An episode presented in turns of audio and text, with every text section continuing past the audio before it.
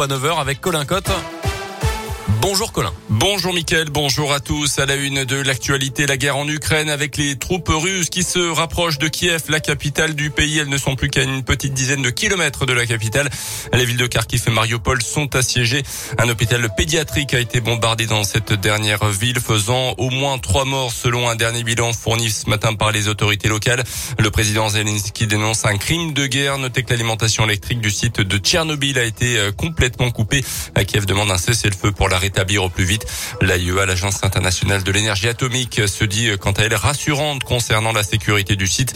Des négociations entre les ministres des Affaires étrangères ukrainiens et russes doivent se tenir dans la journée en Turquie.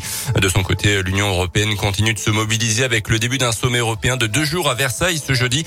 Un signal positif pourrait être envoyé à l'Ukraine, la Géorgie et la Moldavie au sujet de leur demande d'adhésion à l'Union européenne, justement. Dans le reste de l'actualité, il avait agressé sexuellement son fils handicapé à Bourg-en-Bresse en novembre 2020.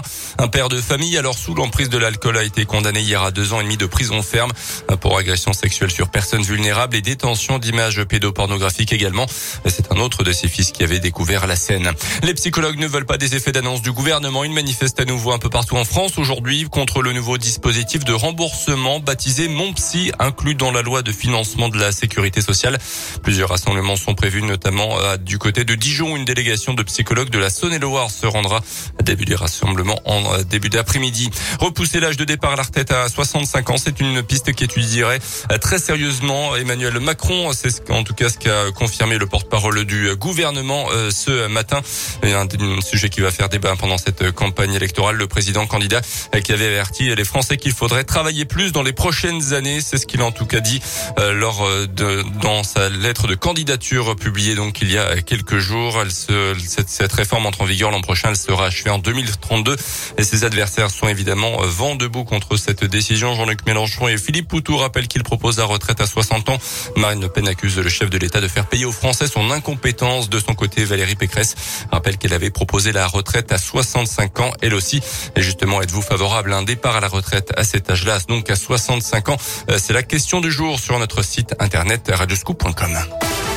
Les sports avec du rugby un défi de taille ce soir pour l'USBPA. Les Violets reçoivent le leader de Pro B Mont-de-Marsan. 14e de Pro D2, les Bressans restent sur deux défaites consécutives dont la dernière à Narbonne et comptent bien relever la tête pour poursuivre leur opération maintien.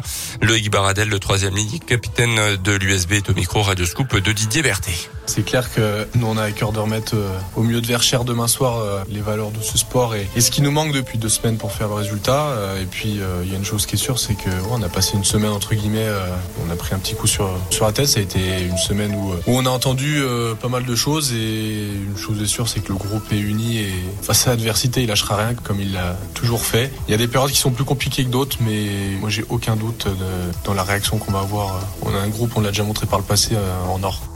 Le coup d'envoi de ce match à 19h30 au stade Marcel Vercher ce soir. Le foot, nouvelle sortie de route précoce pour le PSG en Ligue des Champions. Les Parisiens éliminés en huitième de finale par le Real Madrid.